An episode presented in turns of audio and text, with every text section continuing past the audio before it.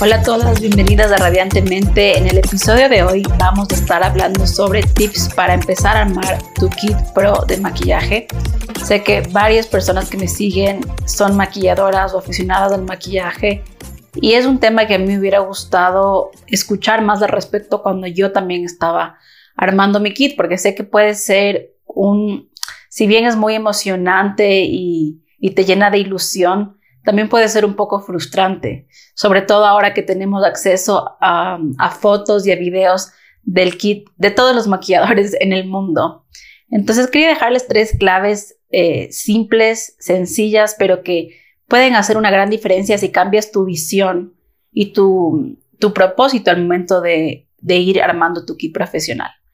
Y lo primero es esta idea de que, y, y, tener claro que es una inversión constante por el tiempo que vas a ser maquillador. O sea, no quiere decir que tú compras maquillaje una vez y ya, esa fue tu inversión. Y cuando me amigué con esta idea me dio un poco de alivio, porque me quité esa presión de tengo que ya hoy tener el kit perfecto, sino que si nunca voy a dejar de invertir en mi kit, primero porque los productos se acaban, se caducan y obviamente tienes que estar eh, cambiando a cada momento, o sea, eh, varias veces al año los maquilladores estamos comprando maquillaje y muchas veces semanalmente, yo incluso a veces semanalmente estoy eh, restoqueándome en pestañas, gomas de pestañas, eh, cosas como algodones, etcétera, ¿no? Las cosas que son un poco más de limpieza también, que también forman parte esencial del kit del maquillador. Y cuando tienes clara esta idea de que es un, un proceso que nunca se acaba, es como que, ah, bueno, te das ese chance a, a experimentar y a mejorar. O sea, no es como que hoy quiero estudiar maquillaje y hoy ya tengo un, un kit perfecto y un kit súper pro y súper caro. Y quiero contarles un poco cómo empecé yo. Cuando yo estudié maquillaje hace ya casi 15 años, eh, primero que las redes no eran lo que es hoy, lo cual agradezco porque eh, recuerdo esta época con mucha nostalgia, esa emoción de yo probar las cosas, o sea, sin tanta, tanta, tanta información. Obviamente con recomendaciones de mi profe, de ese momento yo veía lo que tenía en su kit, obviamente lo quería y tal, pero había que ajustarse a la realidad. Entonces, la realidad es que yo empecé comprando mis productos en una marca que creo que ya no existe, que se llamaba Coastal Sense. Era un maquillaje súper barato, súper, súper barato, pero era verídico, era, era original, digamos. Pero, pero era muy económico y te venía todo en paletas, lo cual era genial. Entonces, por ejemplo, me parece que conseguías como una paleta de 60 colores, así de esos chiquitos, en como 15 dólares, y tenía la de los, lo de los neutros, no, por un lado. Otra, otra marca que compraba era BH Cosmetics y ELF. Grandes marcas, o sea, marcas que les tengo un montón de cariño, como les digo, estoy conectando con esa nostalgia y la emoción de ir armando tu kit. Entonces, eh, me estoqué un montón en brochas. Bueno, de primerazo me compré unas súper buenas brochas. BH, eh, no, perdón, B, Bdellium. Ya, esa sí fue, siento que fue mi primera inversión importante, como casi 200 dólares en brochas. Eh, y no me arrepiento porque realmente brochas que te duran años de años de años son brochas de calidad. Y básicamente lo que yo hacía, por ejemplo, en, paletas es tener una colorida y una neutra. Delineadores, ¿no? Herramientas como para rizar las pestañas, máscara de pestañas, desechables pero principalmente cómo empecé yo con el tema de las bases, una clara, una media, una oscura, y mezclaba. Ahora veo tanta frustración en las maquilladoras que recién empiezan, justo porque empiezan en una época donde están abrumadas con tanta información y quieren empezar de una endeudándose con valores astronómicos de de ir y poner la tarjeta en Sephora y, y endeudarse un montón. Y yo sé que el camino de todas es distinta, pero sí quisiera, si a alguien le puedo quitar ese peso de que no es necesario. No es necesario que tú el día uno tengas todas las bases de Pat McGrath y de Dior y de Chanel y de House Labs y te recomendaría que te des un poco ese chance para experimentar.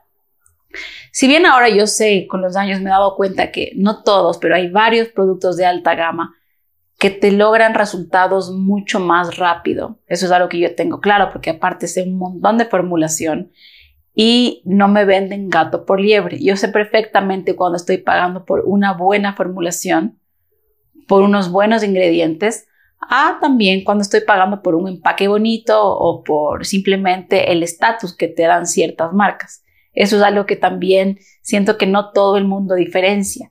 Ahora las maquilladoras piensan que solo de alta gama es bueno y ahí es cuando me doy cuenta que no tuvieron ese chance para experimentar, no, se están dando esa oportunidad de probar con cosas tal vez un poco más económicas. Y otro de los temas también es que cuando yo confundo maquillaje eh, pirateado, maquillaje ilegal, copias, falso, con maquillaje económico, es cuando estoy mal.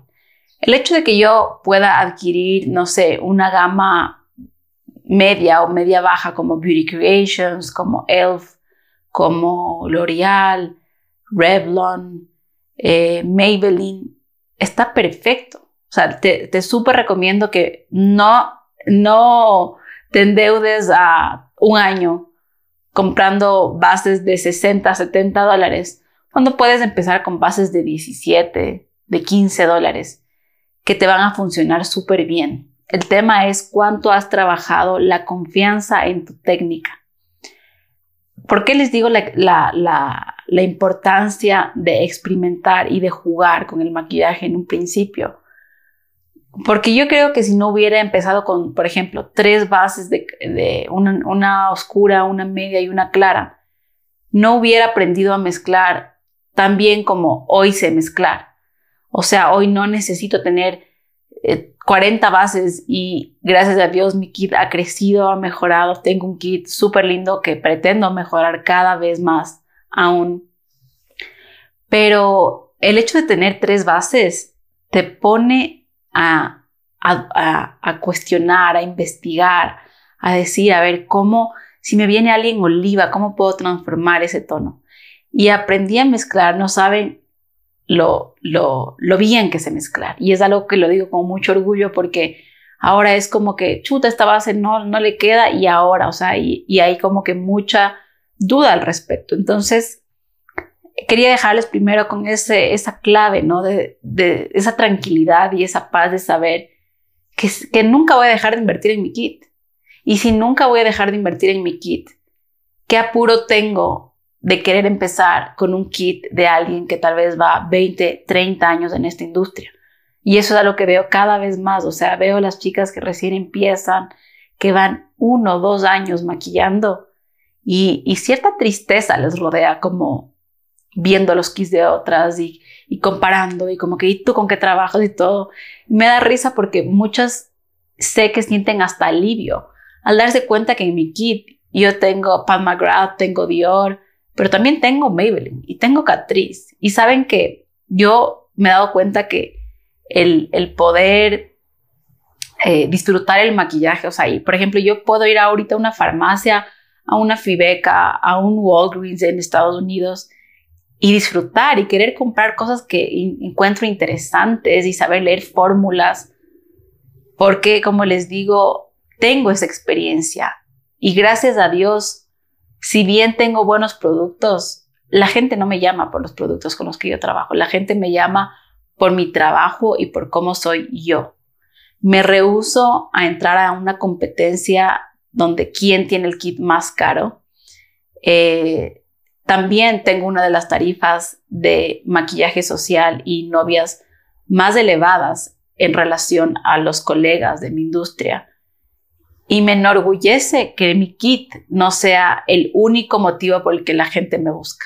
si bien la gente le encanta ver todo lo que tengo y dicen, wow, cuánto maquillaje y qué hermoso y les puedo recomendar productos, no tengo, siento ese complejo de decir como, ay, no, yo no compro Maybelline, ¿saben?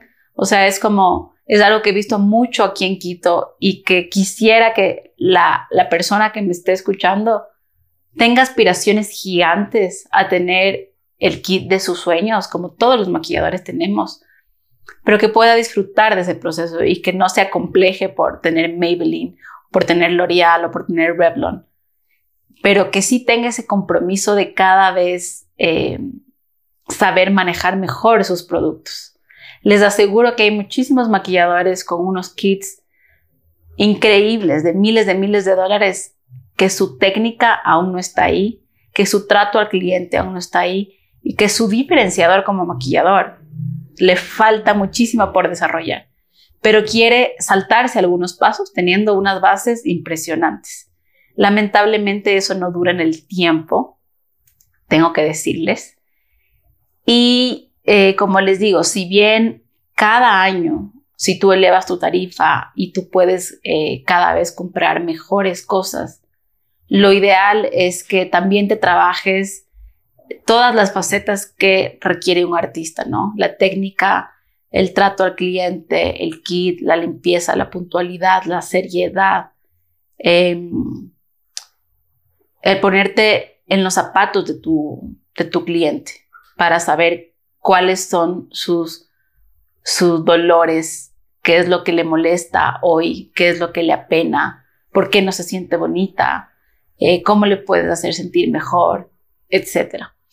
Entonces, yo sé que este es un video de cómo armar tu kit, pero armar tu kit no es solo comprar maquillaje un día y endeudarte con 5 mil dólares en Sephora. Armar tu kit es un poco el reflejo de tus vivencias, de tus experiencias como maquillador. Y por eso es que un maquillador valora tanto su maquillaje, porque no es solo una base, es todo lo que tú has aprendido gracias a esa base, es todo lo que tú le has hecho sentir a una cliente gracias a esa base. Y por eso les digo, tengan aspiraciones gigantes, pero no se pierdan en el camino y mantengan los pies en la tierra, que es algo que lamentablemente cada vez veo menos. El tip número dos va a ser no basar tu kit en lo que otros tienen o en lo que está en tendencia. Ahora se acostumbra mucho a mostrar, es de lo que incluso a mí me gusta mucho hacer, qué productos he comprado, me encantan y qué les recomiendo, ¿no? Pero yo tomo esas recomendaciones cuando yo las veo de otros maquilladores con un grano de sal, porque hay que preguntarse, ¿estos maquilladores tienen mi mismo estilo? ¿No? Por ejemplo, si yo veo y yo me compro todos los delineadores que usa Luis Torres para hacer sus delineados gráficos, digo, wow, hermoso, qué bueno saber lo que usaste, pero en la práctica mi estilo no es, no es como que delineados gráficos, coloridos, neones todo el tiempo. No necesito como tal vez la maleta de todos esos colores o esos pigmentos. Me baso mucho en recomendaciones de gente que tenga un estilo parecido al mío. Por ejemplo, si tu estilo es eh, coberturas altas, ¿no? Pieles tal vez un poco más semi-mates. ¿Para qué te vas a estar comprando los BB creams que recomiendan de la marca Cosas o de la marca eh, Danessa Marix, que son tal vez un poco como más tipo sueros? No, tal vez te, te iría súper bien un Criolan si tú trabajas coberturas altas y las sabes trabajar, o, algunas bases de MAC o algunas de Huda. O sea, es entender realmente tu estilo y justo esto viene conectado con el primer paso que les decía de darte ese chance de experimentar y permitir que los años que tú vas desarrollándote como artista te permitan armar un kit coherente a quien tú eres, no a que, bueno, recomendaron tal blush y toditas tenemos el mismo rubor, ¿saben? Ahora yo, yo incluso, a ver, no les voy a decir que no amo y vivo por Sephora porque qué mujer y peor maquilladora no ama Sephora. Pero tengo que decirles que yo tengo como mis distribuidores donde yo compro maquillaje en Los Ángeles, en Miami, que son marcas profesionales, o sea, donde realmente los top celebrity makeup artists compren su maquillaje, como Nigel's, como Camera Ready Cosmetics, em, porque, porque te permite realmente llenar tu kit de cosas profesionales, no solo de cosas que están en tendencia. O sea, ¿cuántas cosas yo he comprado? A veces porque se pusieron súper de moda y el rato que me llegan digo, mm, o sea, no era para tanto.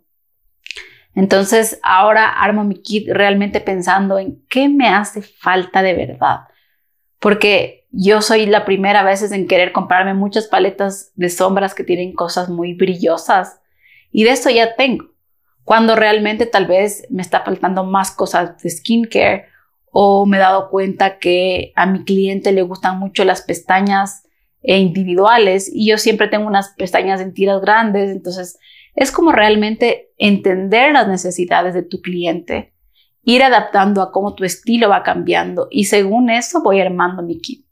Que tiene una mezcla así. Me encanta recibir recomendaciones de maquilladores. Es algo que no tiene precio. O sea, yo consumo y les recomiendo mucho consumir contenido de maquilladores con mucha experiencia. No, no digo que no sigan a beauty bloggers y obviamente todas las Gen Zs que son makeup lovers porque conocen muchísimo de maquillaje, pero ya en términos profesionales. Que el otro día veía un video de Daniel Martin, un maquillador eh, de Meghan Markle y de muchas celebridades, abría su kit en un video de YouTube y yo decía, wow, cuánto valor en saber qué usa alguien con tanta experiencia y con un estilo que me representa tanto, ¿no? o eh, Juan Carlos Salazar o Juan Carlos Makeup, él tiene un kit que les digo, o sea, fácil está valorado en unos 10 mil dólares.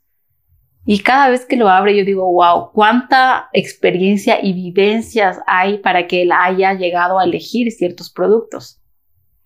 Por cierto, eh, a mis maquilladoras que inician o a mis colegas maquilladores con ya muchos años de experiencia, que sepan que The Makeup Faculty es el primer programa académico de maquillaje eh, dictado por Juan Carlos Salazar en Ecuador. Se va a dar este julio del 2024 hasta septiembre. Son 288 horas de formación donde van a tener eh, la mente de Juan Carlos a su disposición para aprender todo sobre desde maquillaje social, maquillaje de novias, editorial, airbrush, televisión, teatro. Es decir, es una formación que nunca se ha visto en el Ecuador. Y lo digo eso con mucha, con mucha felicidad, porque yo estoy dirigiendo ese proyecto. Juanca es el docente. Y la malla, la malla que él va a brindar es algo que en Ecuador nunca se ha dado. ¿Y por qué le pusimos de Makeup Faculty? Porque tiene estas vibras de universidad.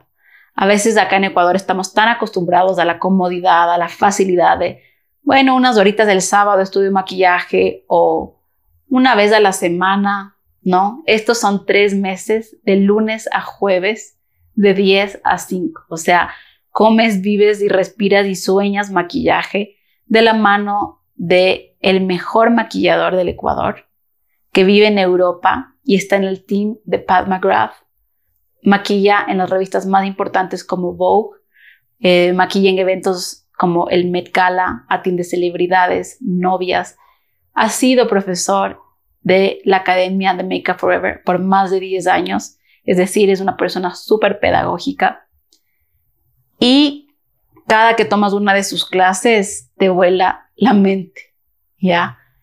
¿Y por qué hablo de él? Justamente porque su kit es algo que dices, se nota el progreso, se nota eh, la superación que tienes como maquillador. Y yo no me quiero imaginar el estrés que puede sentir alguien que va dos años, si ve el kit del Juanca, que va 30 años maquillando. Y pretender que el día de mañana, solo porque sí, tú también tienes que tener todos los contornos de Tom Ford y todas las bases de Pat McGrath en todos los tonos, ¿no? Entonces, qué alivio me da estar con él. Él, aparte de, de, ser mi, mi partner en este proyecto, es un amigo muy, muy querido mío y, y también ha sido mi guía, ¿no? Para yo mejorar, para yo cada vez eh, poder cobrar más, para poder mejorar mis técnicas, para mejorar mi gusto como artista, que es algo que también se va puliendo y se va trabajando. Entonces, les recomiendo muchísimo, uno, el programa, si lo tuyo es eh, querer estudiar maquillaje, y dos, esto, de tener tus referentes claros y, confiar en tus decisiones, confiar en lo que tú sientes que tu cliente y tú necesitan y no estar comprando absolutamente todos los productos que TikTok recomienda. Y mi tercera recomendación es darle especial importancia a la piel. La piel, les puedo decir, es donde está el dinero. Si tú no sabes hacer una piel bonita, no me importa lo lindo que delinees, las pestañas hermosas que compres, lo hermoso que te queden las sombras. La piel es lo que te trae trabajos importantes. La piel es lo que hace que tú te mantengas relevante en esta industria. Porque sin una buena piel, una novia no te va a querer contratar. Eh, tal vez en teatro puedas salvar un poco, sí, pero una novia no te va a querer contratar. No vas a poder hacer ni celebridades, ni cine, ni fotografía. Donde, está la, o sea, donde está el artista que sabe hacer una buena piel es donde está el dinero, es donde está el crecimiento. Y hacer una buena piel tiene muchos matices, ¿no? Desde eh, saber entender las patologías distintas que se presentan eh, para dejarlas bonitas, ¿no? Para un día tan importante como una boda, como un shoot, como una graduación. Estamos en los momentos más importantes de nuestros clientes. Y siento que aún em, creemos que una buena piel se logra solo comprándote la base Chanel. Y lamentablemente los años, las experiencias te demuestran que no, que tienes que realmente entender sobre analizar bien el estilo de tu cliente, colorimetría, tipos de piel, incluso morfología. ¿Saben cuántos contornos yo veo que digo, ¿por qué le hiciste ese contorno? ¿Le alargaste la cara o le hiciste la cara como más chata cuando había que alargarle? O sea, hay muchas cosas que involucran la piel, ¿no? entender muchos acabados, no solo como saber poner base, corrector, polvo, sino qué me está pidiendo esta cliente, qué me está pidiendo esta historia que quiero contar, ¿no? A través de mi cliente, mi novia, mi modelo en un editorial, eh, mi artista en un, en, un, en un short o en un comercial.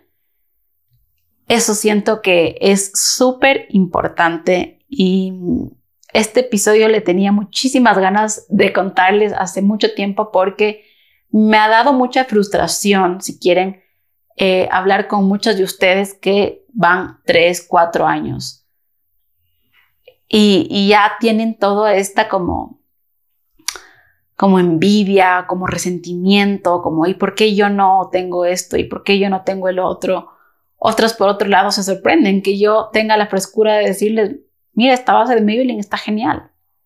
Y esta base de Pat McGrath, este corrector también. O sea, no tengo esa necesidad de comprobarle nada a nadie porque yo sé por qué elijo los productos que elijo, ¿no? Y eso es un alivio, quiero decirles. Y les deseo ese alivio, les deseo ese disfrute al momento de estar armando su kit, que lo hagan desde un espacio de profesionalismo, de cada vez querer mejorar y de hacerlo para impresionarse a ustedes mismos, a sus clientes no al resto de personas que, que, vean y que miren, yo sí tengo y yo sí puedo, ¿saben? El, el, el valor aprox de un maquillaje en, en, la ciudad de Quito empieza más o menos desde los 25 dólares, ¿no? Eh, yo ahora cobro el triple de la tarifa con la que empecé. Empecé cobrando un maquillaje social en mi estudio, no a domicilio, 25 dólares. Ahora tripliqué ese precio. Y con los años, claramente he podido mejorar mi kit. Pero acá el maquillador siento que se compara con maquilladores eh, como en Europa o con maquilladores de celebridades, ¿no? Como Patrick Da, eh, como Nikki Makeup, que cobran miles de dólares por un servicio de maquillaje, ¿no? Entonces, mm, hay que también recordar que si bien esta es una pasión, por la que hemos venido a servir, si este es tu, propósito como es el mío, venir a servir, venir a hacer sentir bien a las mujeres, eh, poner mis manos, mi mente y mi creatividad al servicio. Esto también es un negocio. Y si yo pretendo tener la Mer y la Prairie cobrando 35 dólares, no estoy siendo muy eficiente con mis finanzas y no estoy siendo muy realista con, con mi negocio. Cuando yo me di cuenta que quería no solo salir tablas con, mi, con mis cuentas, sino realmente generar ingresos, subí, subí mi precio. Ya no solo es un tema de años de experiencia, que sí, voy 15 años de experiencia, pero como les digo, y si quieren lo hablamos en otro episodio, el tema de subir precios también es un temón. Así que muchas gracias por escuchar. Espero que de corazón te haya servido algo, te haya resonado algo y hayas encontrado cierto alivio en que no es una carrera, no hay apuro, en que trabajes de corazón tu técnica en servir, en conocer mucho de producto sin esa necesidad de querer tener el kit de tu compañera de al lado eh, y mantenerte súper fiel a tus sueños y a tu camino. Dejar un ratito de estar viendo tanto a los lados y mucha suerte en armar tu kit porque es una de las partes más lindas de ser maquillador, de las partes más divertidas. Gózate comprar nuevos productos. Qué hermoso que el mismo trabajo te permita comprar más productos, te permita eh, rotar tanto y conocer tantos nuevos productos. Es que es una cosa tan divertida comprar maquillaje y conocer de maquillaje que a mí cada vez que yo tengo que comprar maquillaje digo, no puedo creer que este sea mi trabajo. No puedo creer que estas son las impresiones que yo tengo que hacer. Entonces, esto, acuérdate que te puedes inscribir a The Makeup Faculty eh, escribiendo directamente al Instagram de Makeup Faculty o si quisieras perfeccionamientos conmigo, me puedes escribir directamente a mi página en Instagram como Rosana Costales. Me encanta que este ya sea un formato semanal, el del podcast eh, Radiantemente, porque nos mantiene más conectadas y nos permite estar más conversando. Así se siente como una conversa con, con un cafecito o con un té. Nos vemos en otro episodio. Te mando un beso. Chao.